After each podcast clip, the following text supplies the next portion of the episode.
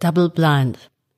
Die Beobachterin, alterslos, ruhelos, unter Aufsicht, in Quarantäne, halt den Kopf unter die Worte und Erzählungen auf der anderen Seite der Dinge. In Ämtern, Randzonen, jenseits der Markierungen, die Hände im Schoß der Gegenwart. To-Do-Listen der Ohnmacht, konspiratorische Korrekturfunktion, Papercut. Es geht um die Zahlen, das Metastasierungspotenzial von Furor und Echo. Leg Zukunft in die Wahl der Worte. Zahlen spielen eine Rolle. Angesichts der Dimension des Unteilbaren. Die Frau stellt noch Fragen auf der Suche nach alltäglichen Beweisen moralischer Insolvenz. Die Lüge aus der hohlen Hand heraus, der Startpunkt in situ.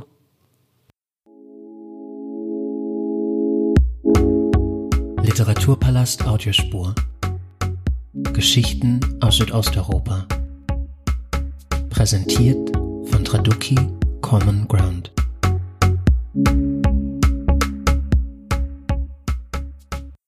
Herzlich willkommen zur fünften Ausgabe dieses Audioformats.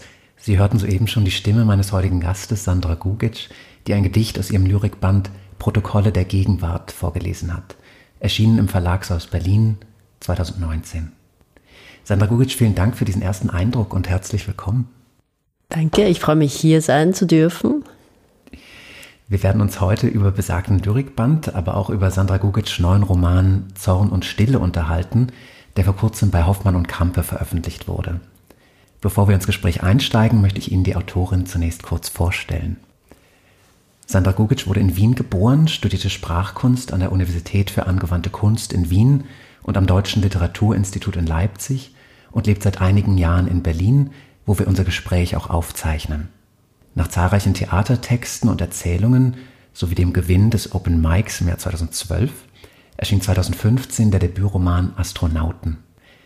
Im vergangenen Jahr folgte der erste Lyrikband Protokolle der Gegenwart, vor wenigen Wochen der zweite Roman Zorn und Stille, der mehr als wohlwollend vom Publikum und Kritik aufgenommen wird.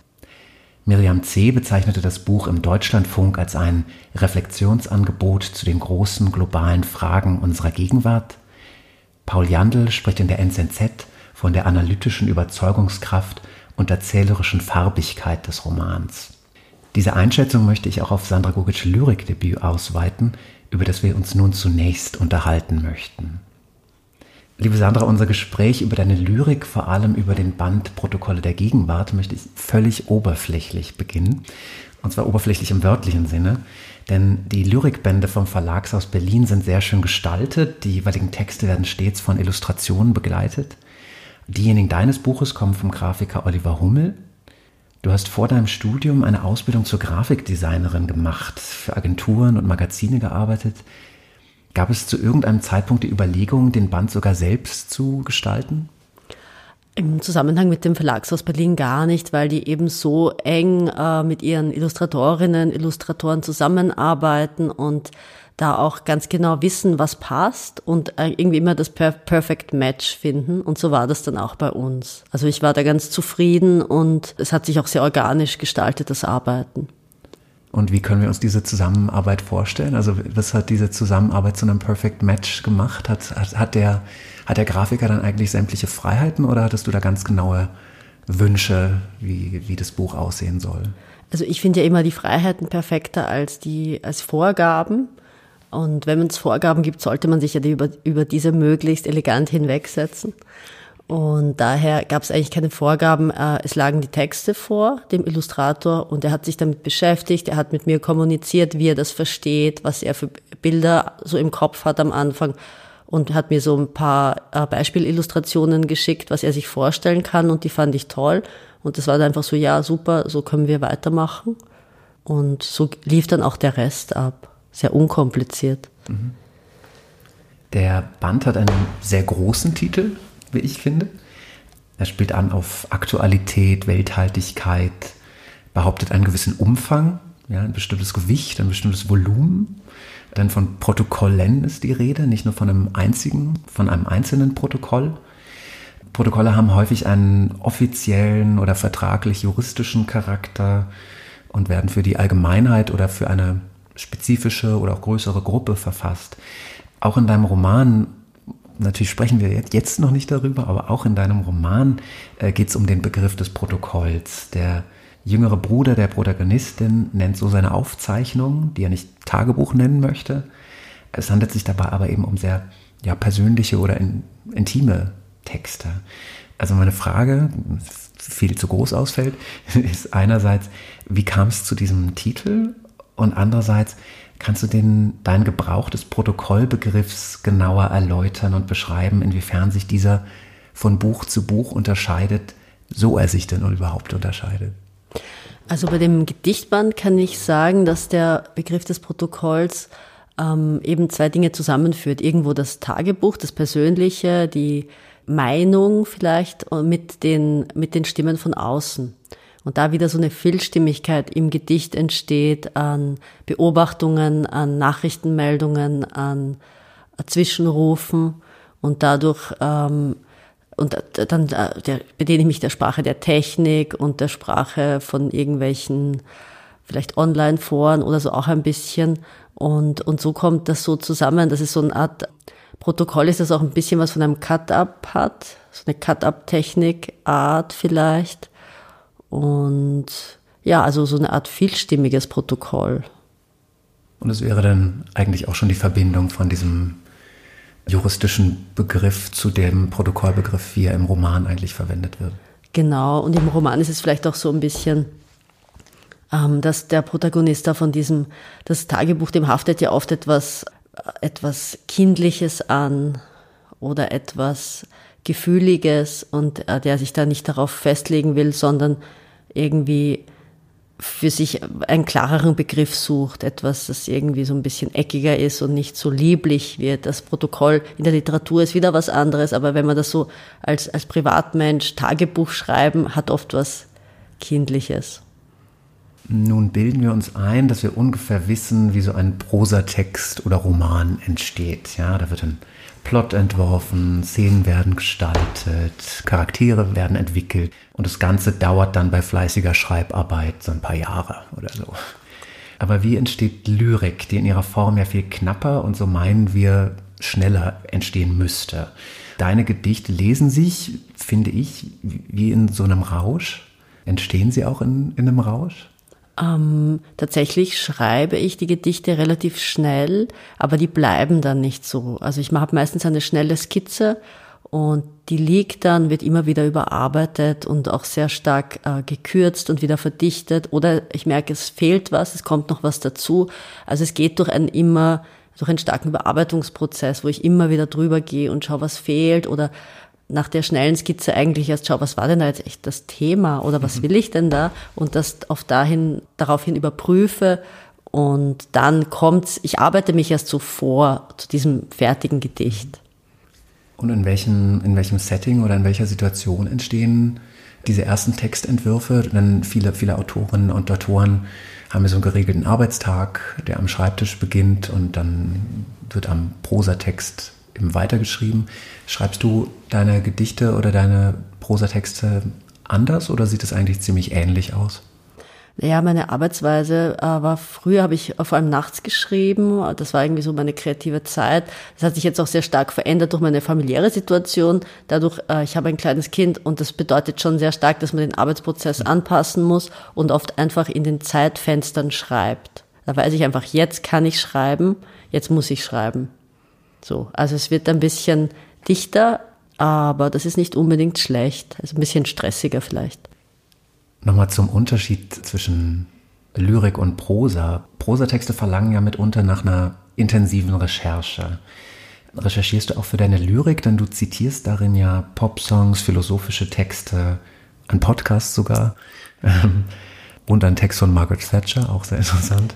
Ähm, ja, also die Frage kurz gefasst, welche anderen Quellen oder Texte nutzt du? Nutzt du diese ganz bewusst, gezielt oder sind es Geschichten, die sich vor allem ergeben? Ähm, ich sammle schon, ich, ich sammle so eine Art, ich habe so eine Art Text- und Ideen- und Gedankenskizzensammlung auch für die, für die Lyrik und aus der schöpfe ich dann und dann überlege ich und dann blätter ich mal da, mal dort, dann surfe ich dahin und, und, und dorthin und so entsteht dann auch das Gedicht ein bisschen. Also es hat schon so eine, eben wie ich, wie ich auch erwähnt habe, so eine Art Cut-Up-Technik, jetzt mal im Denken und dann später manchmal auch sogar, ähm, wie ich das auch in der Prosa manchmal mache, dass ich die Texte dann wieder zerschneide und neu zusammensetze und überlege, was fehlt dazwischen. Ich habe eben schon gesagt, ich habe das Gefühl, deine Texte lesen sich wie in so einem Rausch. Ich habe auch das Gefühl, dass sie danach verlangen, laut gelesen oder vorgelesen zu werden, was womöglich auch mit der Musikalität der Gedichte zusammenhängt. Zum einen würdest du da zustimmen und ergänzend hast du das Gefühl, dass sich deine Texte verändern, wenn sie von dir oder von anderen vorgelesen werden und wenn ja, dann in welcher Weise? Ähm, also ich lese sehr gern vor. Ich glaube, Lyrik sollte unbedingt vorgelesen werden, auch um mal den Ton der Autorin im Kopf zu haben und in den in Gedanken, wenn man weiterliest. Und man kann dann natürlich seinen eigenen Rhythmus finden als Leserin, aber ich finde es immer gut, die Autorin mal gehört zu haben. Und bei der Prosa ist das ähnlich, aber nicht so zwingend. Also bei der Lyrik ist es viel zwingender, auch das auszuprobieren im Schreiben. Wie klingt das? Wie ist der Rhythmus? Und das Lesen, es ist teilweise, also ich empfinde es manchmal als schwierig, wenn andere Menschen meine Texte lesen, weil ich ja doch weiß, wie sie für mich richtig sind. Richtig ist immer ein sehr relativer Begriff, aber ich finde es eher schwierig. Also ich bin froh, ich bin eher froh, wenn jetzt nicht professionelle Stimmen das lesen, weil das oft dann zu sehr in eine Richtung geht, die ich jetzt nicht wählen würde. Ich mag auch unaufgeregtes Lesen um nicht zusätzliche Bedeutungen hineinzulegen.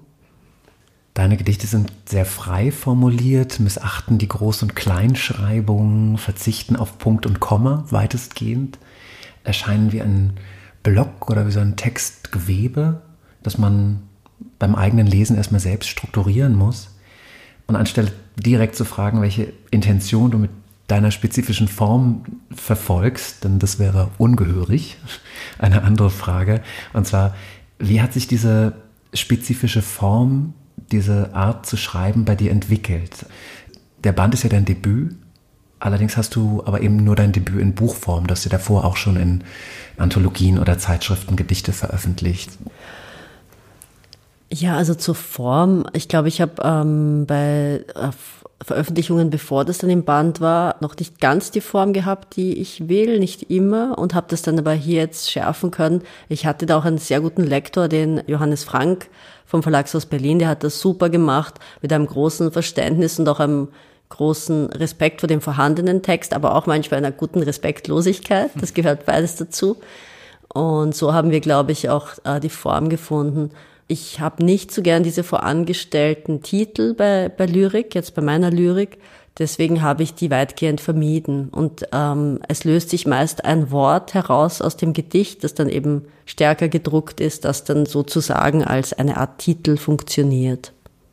Okay, das wäre meine Frage. Ich habe die natürlich, äh, weil die Lesegewohnheiten so sind, als die jeweiligen Titel dann wahrgenommen. Aber für dich braucht es eigentlich gar keinen Titel dann. Nicht unbedingt, aber um, natürlich, um das Gedicht im Band zu finden, mhm. ist das schon hilfreich. Wie sieht so ein, wie sieht so ein Lyriklektorat aus? Ich glaube, ganz viele können sich darunter gar nichts vorstellen. Es ist ein ganz intensiver Dialog gewesen bei uns. Also wir haben über die Gedichte gesprochen, sehr assoziativ, sehr äh, manchmal auch ganz speziell, warum dieses Wort, das fällt da raus und wohin zieht das? Wird das jetzt äh, zu sehr eine Tirade? Wird das jetzt irgendwie moralisch? Wird das jetzt, ähm, ist der Ton, sind da abge, so, so ein bisschen Begriffe drin, die vielleicht zu sehr abgegriffen sind? Ist das sogar gut oder muss das raus? Und es war eher so ein offener Dialog. Für mich ist so, ich höre gern zu.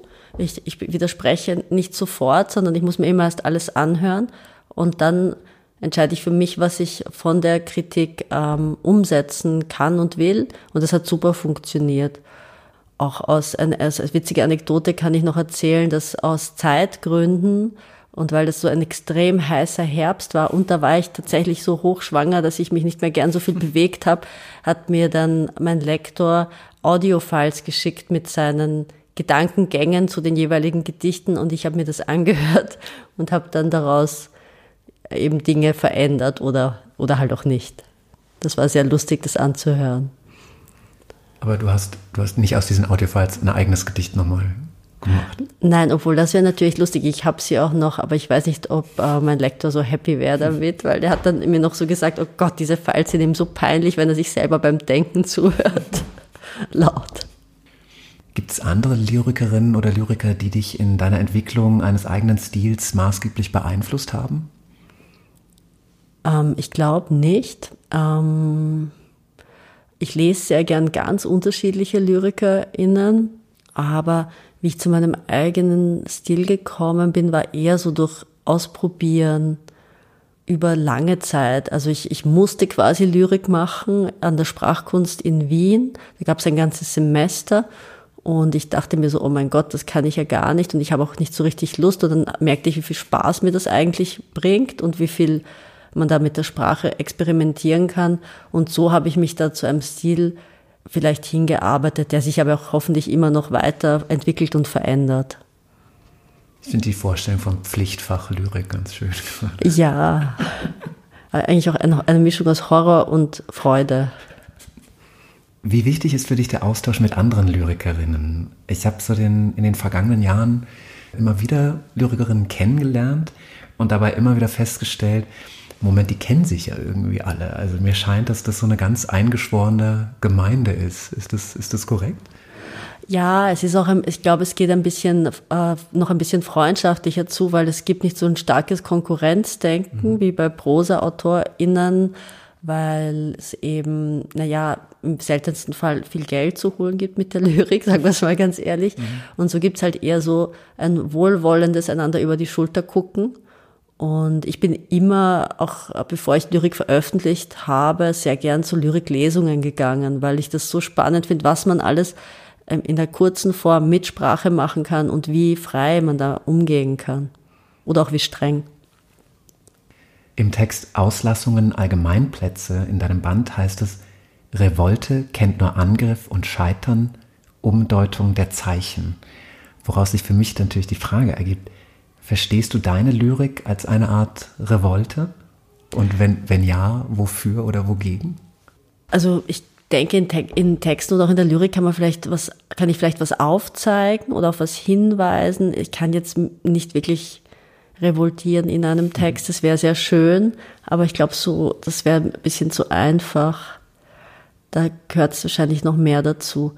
Aber von, von den Themen her ist, ist es schon so, dass ich eben denke, ja, ich möchte ähm, aktuelle Themen aufgreifen, ich möchte politische Themen aufgreifen und das aber in eine literarische, in eine lyrische Form bringen.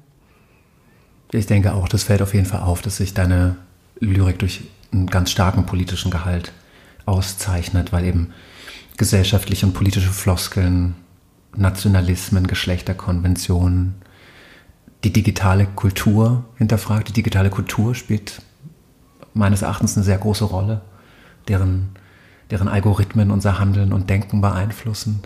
Vielleicht liegt es auch in der digitalen Kultur, dass in deinen Texten, dass du sehr viel mit englischsprachigen Begriffen, Wendungen, Zitaten arbeitest. Auch im Prolog von Zorn und Stille kann man das beobachten. Welche, welche Funktion erfüllen diese diese Begriffe, also tatsächlich die eben die nicht deutschsprachigen in deinen Texten?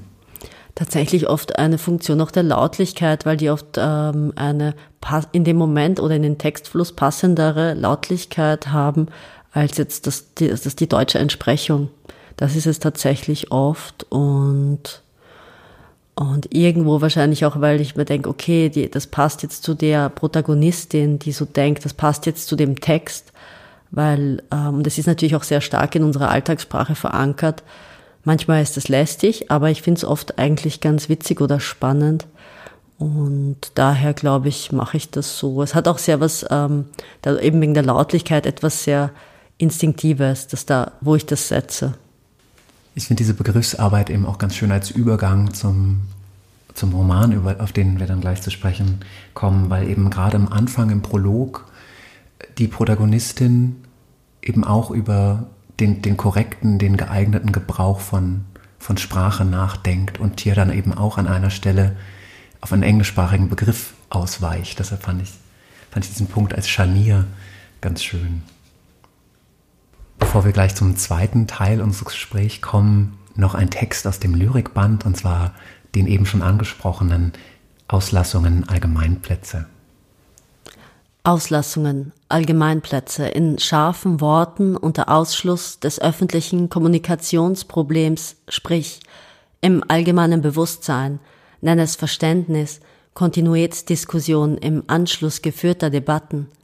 Tiere können keine verneinenden Gedanken denken, im Ausschlussverfahren geführte Warnhinweise vor zu viel des Guten, der Unerlässlichkeit der Unterwerfung um der Freiheit der anderen willen, Verschwesterung gegen den Mann, der Mann als Opfer seiner eigenen Unbeholfenheit und Scham der Gewohnheit, Hilfestellung leisten, Machtgefälle versus Gefälligkeit.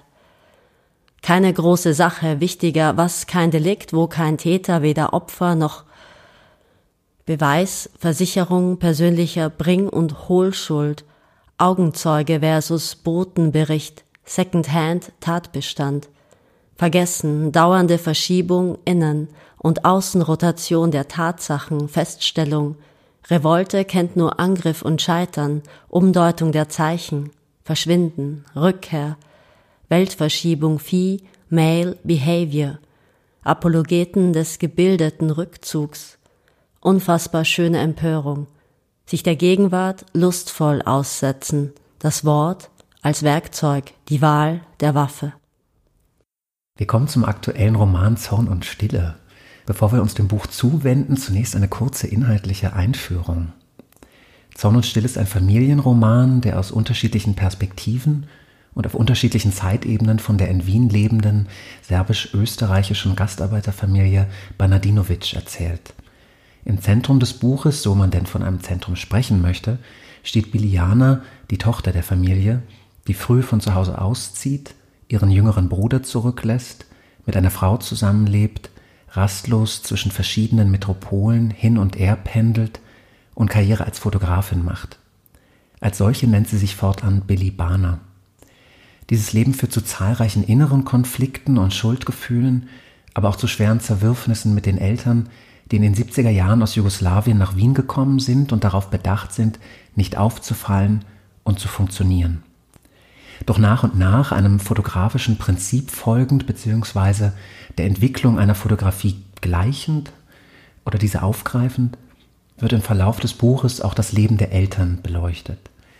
Während das Bild der Eltern immer klarer wird, scheinen vermeintliche Unterschiede und Gegensätze zu Billy Bana, aber auch zu ihrem Bruder Jonas Nevin immer mehr zu verwischen. Der Roman Zorn und Stille beginnt mit gleich mehreren unterschiedlichen Formen des Abschieds. Der Prolog schildert den Auszug aus einer Wohnung. Wir erfahren erst sehr spät, um welche Wohnung es sich dabei handelt. Das erste Kapitel, das von Billy Barner aus einer Ich-Perspektive erzählt wird, zeigt uns die Getriebene, Rastlose am Flughafen. Sie fliegt nach Belgrad und lässt ihren temporären Wohnort Budapest hinter sich, den sie wiederum gewählt hat, um die Beziehung zu ihrer Freundin Ira Goldfarb hinter sich zu lassen. Grund ihrer Reise nach Serbien ist nun der Tod ihres Vaters Sima, der in Belgrad beerdigt wird. Auch hier gilt es also, sich zu verabschieden, und zwar für immer. Ein Satz von abergläubischen Alten im serbischen Dorf der Mutter lautet, wenn du ein Ende erreicht hast, kommt der Anfang zu dir. Liebe Sandra, warum benötigt Billy Barner dieses Ende oder diese verschiedenen Enden, um einen Anfang zu finden und um sich mit sich selbst, aber eben auch mit ihrer Familiengeschichte auseinanderzusetzen.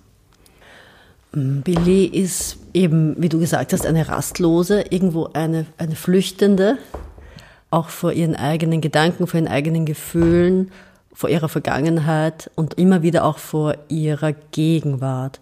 Und so denke ich an den insofern Anfang, weil das eben ihre Familie ist, der Ausgangspunkt, zurückzufinden, braucht es wahrscheinlich dieses harte Ende, diesen Bruch, dass der Vater tatsächlich eben stirbt, weil durch das starke Zerwürfnis sie unter anderen Umständen nicht die Familie ähm, wieder besuchen oder zusammenfinden mit ihnen würde.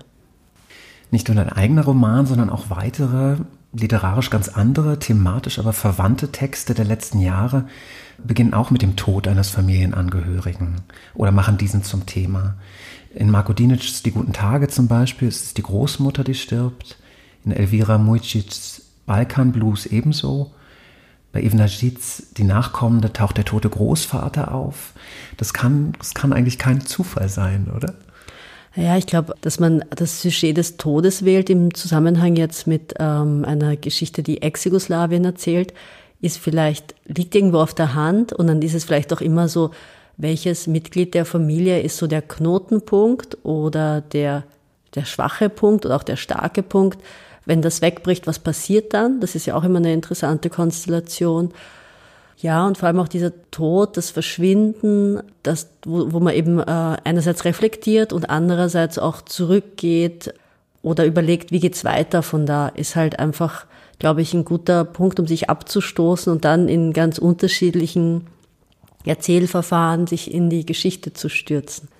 Ich denke auch, dass gerade anscheinend eben der Zerfall Jugoslawiens ein Thema ist, der sich die nachfolgenden Generationen im Moment verstärkt annehmen. Einerseits hat das wahrscheinlich auch mit den aufkommenden Nationalismen in Europa und darüber hinaus zu tun, äh, mit dieser politischen Unruhe, die einen dann vielleicht darauf zurückführt, ähm, auf die eigenen Ursprünge und auch vielleicht das Alter der jeweiligen AutorInnen, die dann vielleicht zum Punkt kommen, wo sie das für sich aufarbeiten wollen, sei es jetzt in einem, einer autobiografischen Form, in einer autofiktionalen Form oder ganz anders. Aber ich glaube, das sind Geschichten, die rein von, von der Geschichte her, also vom historischen, wahrscheinlich wichtig sind und Themen, die jetzt aufkommen, das zeugt ja immer von einem, von einer Verarbeitung, von einer gesamtgesellschaftlichen Verarbeitung, die jetzt vielleicht neu einsetzt auch dein eigener Roman weist Bezüge zu deiner eigenen Biografie auf. Also auch, auch deine Eltern kommen aus Serbien.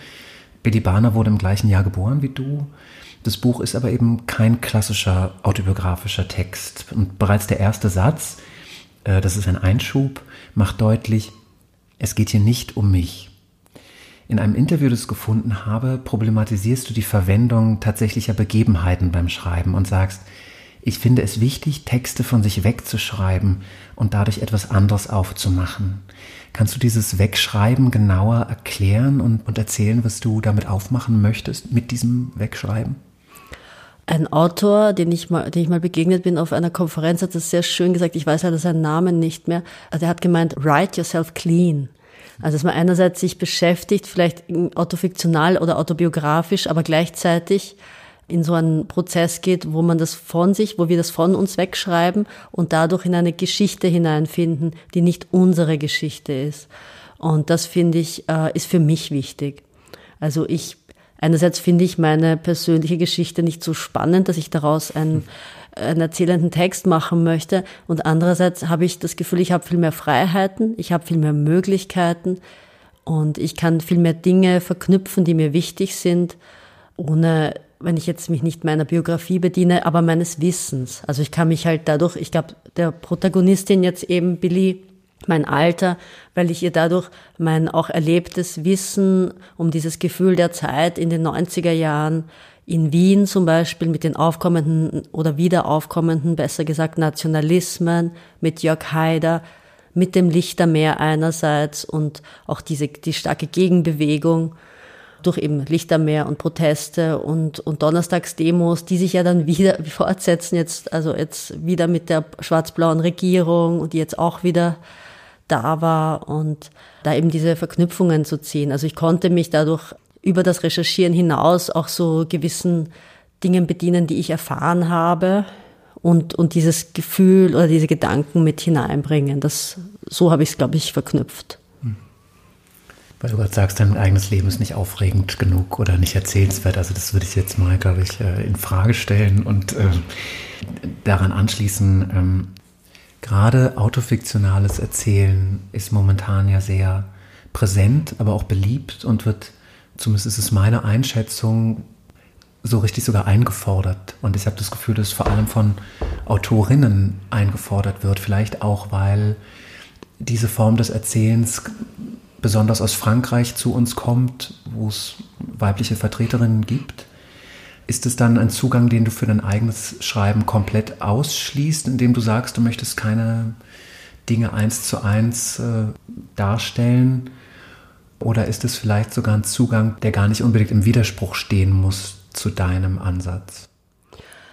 Um, irgendwo beides. Also einerseits denke ich ja, dass äh, autofiktionales Erzählen ja ohnehin auch nicht eins zu eins mhm. erzählt und oft auch, glaube ich, nicht autobiografisches Erzählen, weil eben, das ist ja auch ein Thema in meinem Roman, was passiert eigentlich, wenn wir uns erinnern und wenn wir Dinge erzählen, gibt es davon wahrscheinlich verschiedene Varianten, je nachdem, mhm. wer sie erzählen würde, wie das ja eben dann auch eben jetzt in, in Sonnenstille der Fall ist.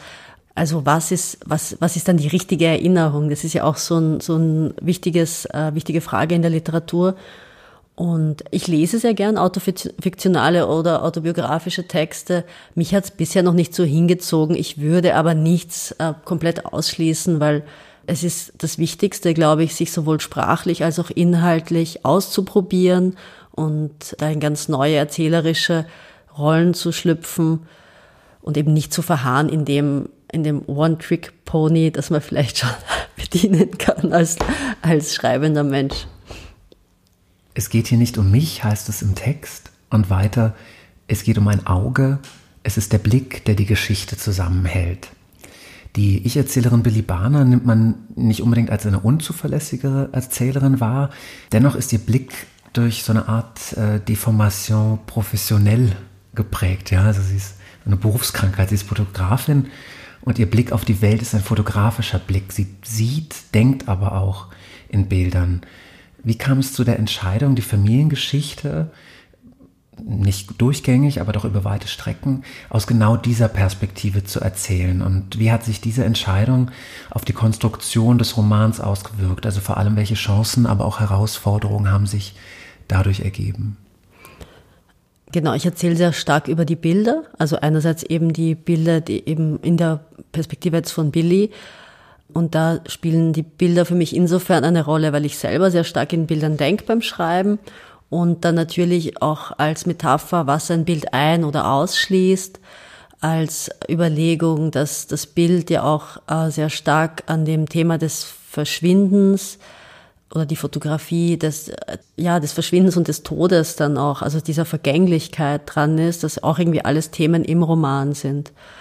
Und so und natürlich auch die Nachrichtenbilder. Ne? Jetzt habe ich das, glaube ich, irgendwie so gefasst. Also das sind so viele Ebenen und Bildebenen und Gedankenebenen, die ich da zusammenführen kann im Text. Also einerseits bei Billy, die dann aber auch bei den anderen Figuren in der Form des unterschiedlichen Erinnerns oder zum Beispiel bei Sima in der Form des Nachdenkens über die aktuellen Nachrichten, die ihn so ein bisschen verfolgen, immer wieder bringen kann. Also es ist immer das Bild, von dem ich ausgehe.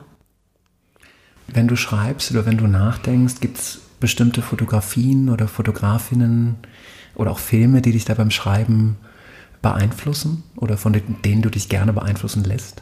Ja, immer wieder neue. Also ich, ich liebe Fotobände und auch Fotoausstellungen. Als ich ganz, also als ich ganz jung war, habe ich für mich als erste Fotografin eben Nan Goldin entdeckt. Die hat mich ganz stark fasziniert, auch durch die, auch durch die Farben, aber auch durch die Bildsprache und auch durch die Erzählung von quasi AußenseiterInnen. Und das ist ja auch ein Thema, das bei mir in der, in, in den Texten wichtig sind, also ein, wichtig ist, also einerseits Menschen zu erzählen, die vielleicht nicht so in der wie wir sagen, Mitte der Gesellschaft stehen, brüchige Biografien zu erzählen und Menschen, die, die ganz spezielle Probleme haben oder ganz speziell gebrochene Schicksale haben, zu erzählen, finde ich halt interessanter. Mhm. Weil du die Außenseiter gerade ansprichst, lässt sich die Entscheidung, die Geschichte aus den Augen einer Fotografin zu erzählen, auch als eine Art feministische Kritik am Male Gaze verstehen, als eine Kritik am, einem vereinnahmenden, heteronormativen Blick auf Politik und Gesellschaft, äh, Begehren, Körper. Kann man das so? Also ich habe so gelesen. Ja, ich finde das super schön, dass du es so gelesen hast. Und äh, man kann das durchaus so sagen, würde ich schon auch so sagen. Also ich, ich habe ja auch speziell eben diese Protagonistin gewählt, die jetzt auch sich in ihrem Denken unterscheidet. Also ich erinnere mich noch, dass im Schreiben, in der Diskussion manchmal mit Menschen, über die ich halt noch den unfertigen Text gesprochen habe, kam auf die Beschwerde, diese Figur sei jetzt nicht weiblich genug. Mhm. Die ist sei zu hart und sowas. Und aber das ist genau das, was ist die Vorstellung von Weiblichkeit? Was ist die Vorstellung von äh, Männlichkeit und, und warum sind wir da so festgefahren? Ich glaube, da muss man irgendwie rauskommen und eben die, der Blick dieser Protagonistin, die einen ganz einfach einen, einen individuellen Blick als Mensch hat und da soll es eben keine Rolle spielen und da sollen eben nicht äh, Klischees bedient werden, Geschlechterklischees in dem Blick. Ich habe die überhaupt nicht als super hart wahrgenommen. Ja, aber wahrscheinlich, wenn du nicht den Blick, nicht den, ähm, nicht eben diesen Blick hast, wo du denkst, eine Frau muss so und so sein. Ne? Mhm. Sie ist halt schon, also sie ist für, für eine Frau, mhm. wurde mir halt immer gesagt, halt so hart, weil sie so harte Entscheidungen trifft und eben auch nicht, ja, halt dieses warme, weiche, was man sich immer vorstellt, mhm. hat sie halt nicht. Ja, nicht nur die Perspektive von Billy Barner ist durch Bilder geprägt. Du hast eben auch schon erwähnt, dass es zeichnet eigentlich den ganzen Roman aus, also diese Bilder, diese Bildhaftigkeit. Der Text ist durchzogen von Bildern im Sinne von, von Picture und Image, Fotos, Fernsehbilder, ein gesticktes Bild von Tito, Erinnerungsbilder, Selbstbilder. Sie tauchen immer wieder auf und treiben die Handlung voran, bestimmen Entscheidungen der Figuren, charakterisieren sie auch. Die verbale Kommunikation innerhalb der Familie ist oft verstellt, einerseits durch Zorn, Streitgespräche, offene Konflikte, aber dann eben auch durch Stille, durch Schweigen oder sogar aktive Gesprächsverweigerung. Könnte man sagen, dass die vielen Bilder im Roman eine Aufgabe übernehmen, die sonst eher der Sprache zukommt? Hm, das ist schwierig zu beantworten, eine gute Frage. Also, es ist ja, also mir äh, kam es in dem Zusammenhang dieses Erzählens äh, logischer vor, manchmal ein Bild zu erzählen, als jetzt einen langen Dialog zu schreiben. Das kam mir irgendwie passender vor zu diesen Figuren und zu diesem Setting, das ich gewählt habe. Und auch eben diese Kommunikation in Familien ist ja oft das Problematischste, weil wir uns eben schwer tun, gerade mit den Menschen, die uns nahe sind, vielleicht eben zu sprechen und auf gleich zu kommen, weil uns die Distanz fehlt. Und das ist ja auch so, und man braucht ja auch wieder die richtige Distanz, um ein gutes Bild zu machen. Also es greift immer alles ineinander. Ja, und eben oft eben dieses Bild, ein Bild zu zeigen, wie sitzt jetzt die, zum Beispiel die Tochter mit der Mutter am Tisch, was sagt das aus, wie die sitzen, wie die trinken, wie die einander angucken, ist vielleicht dann manchmal, sagt mir aus, als würde ich sie jetzt einfach sprechen lassen. Weil du gerade gesagt hast, man braucht eine bestimmte Distanz auch, um dann wieder in, ins Gespräch zu kommen. Da fand ich eben einzelne Bilder bzw. den einzelnen Gebrauch von Bildern ganz schön im Buch. Es gibt diese eine Szene, die die Mutter wieder dazu animiert, zur Tochter Kontakt aufzunehmen. Und zwar, weil sie auf der Straße, glaube ich, ein Bild von Demonstrierenden sieht. Eine Frau auf den Schultern einer anderen Frau, was sie wiederum an Fernsehbilder ihrer eigenen Tochter erinnert, die in der gleichen Pose bei Demonstrationen im Fernsehen zu sehen war. Also da, das fand ich eine sehr, sehr schöne Szene, die sehr schön zeigt, wie du mit Bildern arbeitest und diese Verschränkung aus einem Erinnerungsbild und einem tatsächlich medial vermittelten Bild erschafft. Und daran vielleicht ergänzend, es gibt für mich eine ganz zentrale Szene im Buch, in der ein Foto entwickelt wird. Billy trifft sich mit ihrem Bruder, beziehungsweise er besucht sie und sie beiden machen Fotos voneinander. Auch nochmal wiederum, um durch diese Technik Nähe zueinander herzustellen. Und diese Fotos werden entwickelt. Und wie dieser Entwicklungsprozess beschrieben wird, wie auf diesem weißen Blatt dann plötzlich eben ein Bild entsteht, war für mich ja so ganz sinnbildhaftig für das, für das Prinzip des Romans. Würdest du, würdest du dazu stimmen? Würdest du, glaubst du, oder war das für dich beim Schreiben eigentlich eine zentrale Szene? Jetzt, ähm, also ich würde dir dazu stimmen. Beim Schreiben ist es, ist es ja oft so, dass man, also dass ich zumindest, ich mache Dinge äh, nicht so bewusst. Mir wird dann erst später klar, wo, dass das Schlüsselmomente sind oder dass ich da, dass da was zusammenkommt. Manchmal mache ich es bewusst, aber sowas passiert dann manchmal. Das ist eine Szene, die schreibe ich, weil ich eben mir denke, die muss zwingend da rein. Das ist total richtig, das Bild, das stimmt da.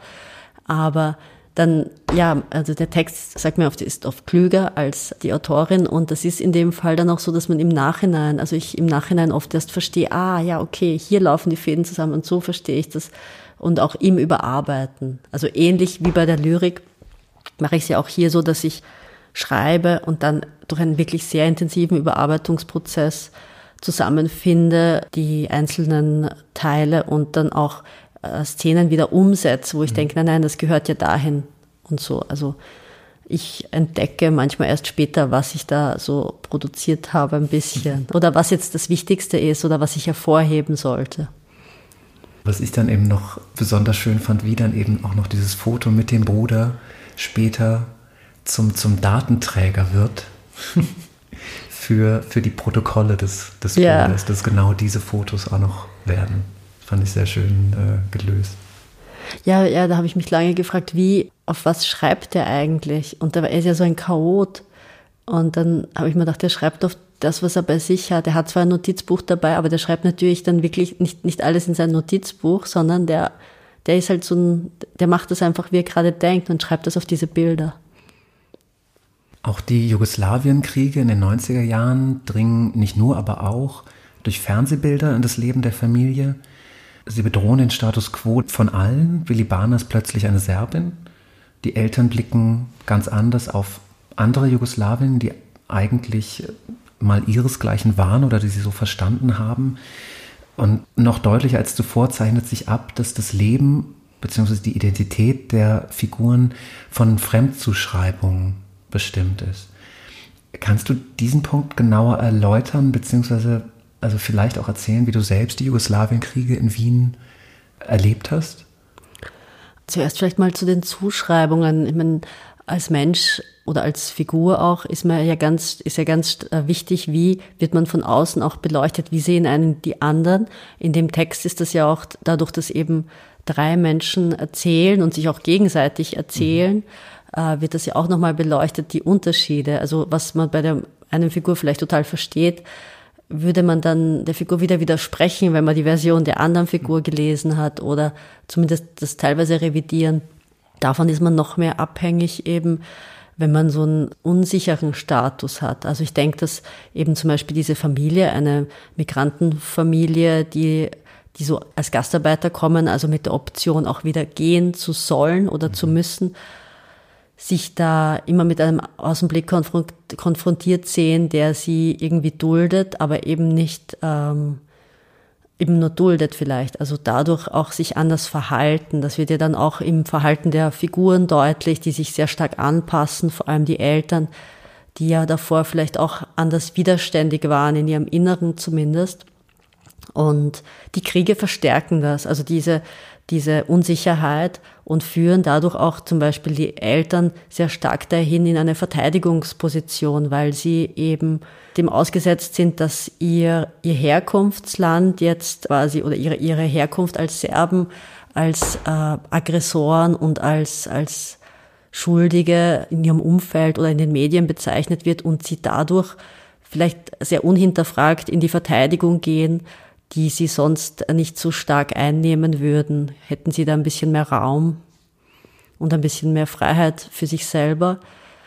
Und für mich selber jetzt in, äh, in der Zeit der Jugoslawienkriege war ich also im Teenageralter und das war schon, war einerseits im Hintergrund, weil mich andere Dinge beschäftigt haben, also eben als Heranwachsende, aber es hat mich schon beschäftigt, äh, was da eigentlich los ist und wie kommt es dazu überhaupt und warum bin ich da jetzt mittendrin. Ich habe mich jetzt nie so direkt als Österreicherin gesehen, aber irgendwie okay, dass ich da bin.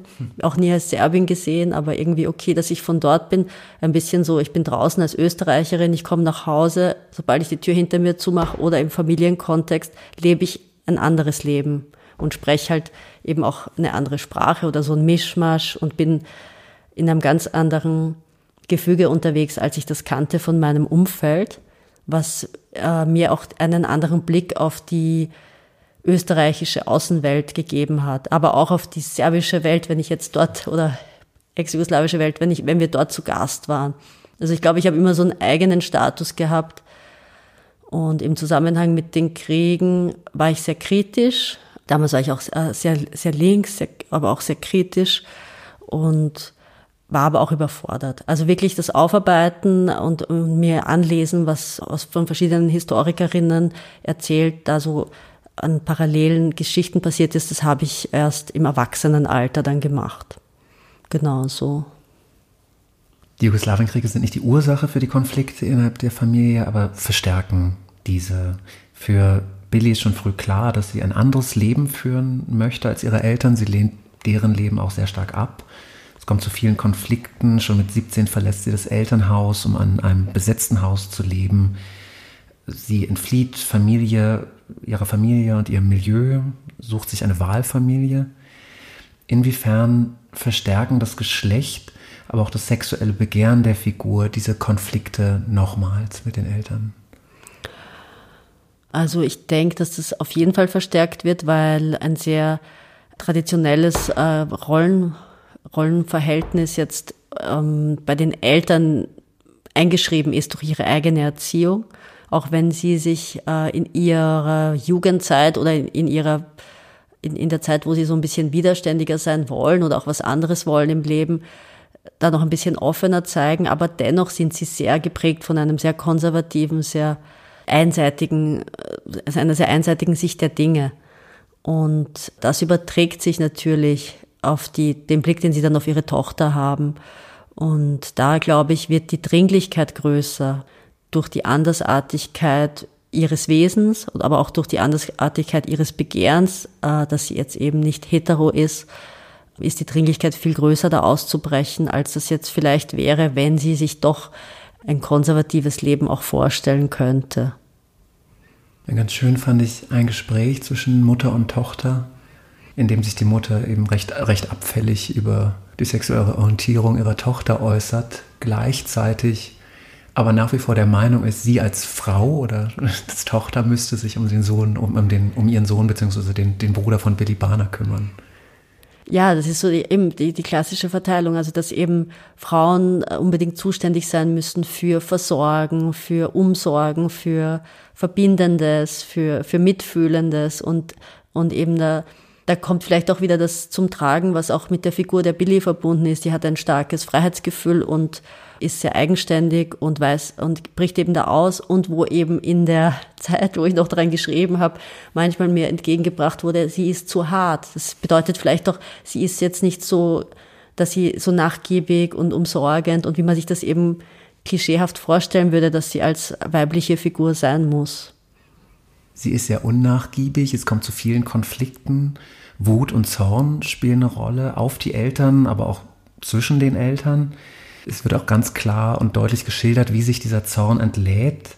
Erzählt wird das Buch aber, wie ich meine, auf eine sehr warme und äh, ja, empathische Weise. Wie, wie kam es zu dieser Entscheidung? Das hätte ja auch ein ganz wütendes Buch werden können.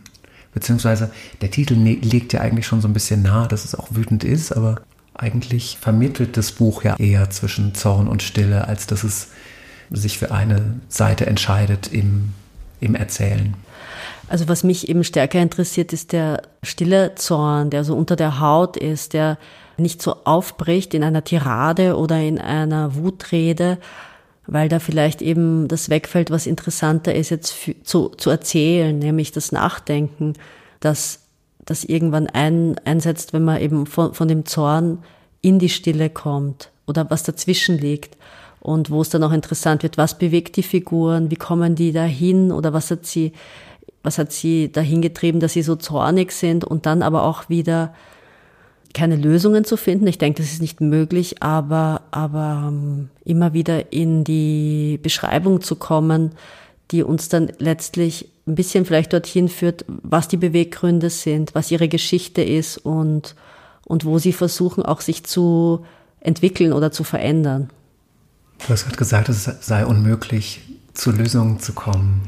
Billy hat sich ja für eine Lösung für sich entschieden. Sie führt ein anderes Leben nach ihren eigenen Regeln. Und trotzdem empfindet sie ihre Existenz nicht die ganze Zeit, aber das, taucht auf als banal. Scheint ihr jetzt schwer zu fallen, glücklich zu sein. Warum ist es so schwierig für sie, Herkunft, Konventionen, aber auch Schuldgefühle loszuwerden? Naja, ich denke, sie ist ein sehr kritischer Mensch, auch mit sich selber relativ kritisch und hart. Insofern kann man ihr das vielleicht nachsehen, dass wenn sie sich selber als nicht so glücklich bezeichnet, ist es ja diese ständige Reibung. Also es kann ja sein, vielleicht ist sie manchmal in Momenten viel glücklicher, als sie das überhaupt mitbekommt. Und Glück ist ja auch nur so eine Momentaufnahme und danach arbeiten wir uns weiter am Alltag ab, würde ich sagen. Ja, und es ist vielleicht dann keine Lösung, aber es ist eine Entwicklung, die da immer stattfindet. Ich glaube, soweit. Das Kapitel über Billy wird aus der Ich-Perspektive erzählt. Die Kapitel über die Eltern, jedes Elternteil hat auch ein Kapitel, jedoch nicht. Im Kapitel über die Mutter Asra erfahren wir von einem Gespräch mit einer Journalistin, nachdem der Sohn Jonas Nevin verschwunden ist. Die Journalistin, mit der sie sich unterhält, sagt an einer Stelle, Frau Banadinovic, es fällt mir nur auf, Sie erzählen mir Ihr Leben, ohne ich zu sagen. Kannst du erklären, welche Überlegungen dich dazu bewogen haben, einerseits jedes Kapitel anders zu erklären und dann eben auch hier, gerade wenn es um die Mutter geht, dann auch auf dieses Ich zu verzichten? Ich glaube, da war mir, also die Mutter hat ja auch eine sehr enge Rahmenhandlung. Also jeder von diesen drei Teilen hat so eine kleine Rahmenhandlung und in, in der, in der die, die Figur reflektiert. Und die Rahmenhandlung der Mutter hat den engsten Raum. Sie bewegt sich ja nicht aus der Wohnung und aus der Küche weg. Und das hat auch ein bisschen, und die, diese, diese Enge und dieses sich selber auch keinen Raum zugestehen, war für mich auch äh, so ein Teil, der diese Generation erzählt, die sich dann schon sehr stark für die Familie aufgeopfert äh, haben im klassischen Sinn. Äh, vor allem eben die Frauen, die dann sehr stark zurück äh, und das Ich löst sich dann so zurückstecken und das Ich löst sich dann irgendwie so auf in dieser Familie und auch in einer sehr großen Unzufriedenheit aus, aus die sie auch auf ihre Art, glaube ich, im Endeffekt aufbricht. Aber das ist, glaube ich, so das, äh, das Thema, ja. Das Verschwinden des Bruders habe ich eben gerade schon angedeutet. Mir war natürlich bewusst, dass während des Krieges viele Menschen gestorben oder auch verschwunden sind. Der Sohn bzw. Bruder reist aber nach den Kriegen nach Ex-Jugoslawien. Kannst du erklären, was damit auf sich hat? Also ich habe da so einfach eine völlige Bildungslücke und äh ich habe für die Figur tatsächlich eine, einen, etwas aufgegriffen, über das ich gelesen habe, dass eben im, im Zuge von, von so Nachkriegswirren auch immer noch Dinge passiert sind. Und äh, da gab es eben auch einen konkreten Fall, der mich interessiert hat und den ich da so ein bisschen adaptiert habe, wo dann zum Beispiel eben im Zusammenhang mit so Kriegsgewinnlertum da dann Menschen in, sich in Gefahr begeben haben oder eben auch durch unterschiedliche politische Überzeugungen sich da nach wie vor in, in Gefahr begeben haben. Da gab es, glaube ich, da ist ganz viel noch passiert. Also das wird auch, glaube ich, den Rahmen sprengen, aber ähm, es ist, glaube ich, gerade auch in so einer Kriegs- oder Bürgerkriegssituation, was das ja im Endeffekt war, äh, passiert danach, wo nachdem offiziell so alles abgeschlossen ist, noch sehr, sehr viel. Das Buch lässt offen, wie es mit dem Bruder ausgeht. Also wir, fahren, wir erfahren nicht, worin dieses Verschwinden mündet. Und das Buch lässt aber auch offen, wie es mit der Protagonistin Bilibana weitergeht. Das Buch endet dort, wo es begonnen hat, in einer Wohnung mit einem Auszug. Und erneut geht es um ein Begräbnis. Begraben wird jetzt aber keine Person, sondern die Vergangenheit und zwar vorsichtig. Also das heißt, zwischen den Farben und dem Lärm des Draußen habe ich die Vergangenheit vorsichtig begraben. Lässt sich in diesem Abschluss so ein, so ein Funke Hoffnung erkennen, die wir, der, die, die wir der Figur eigentlich wünschen zum Schluss?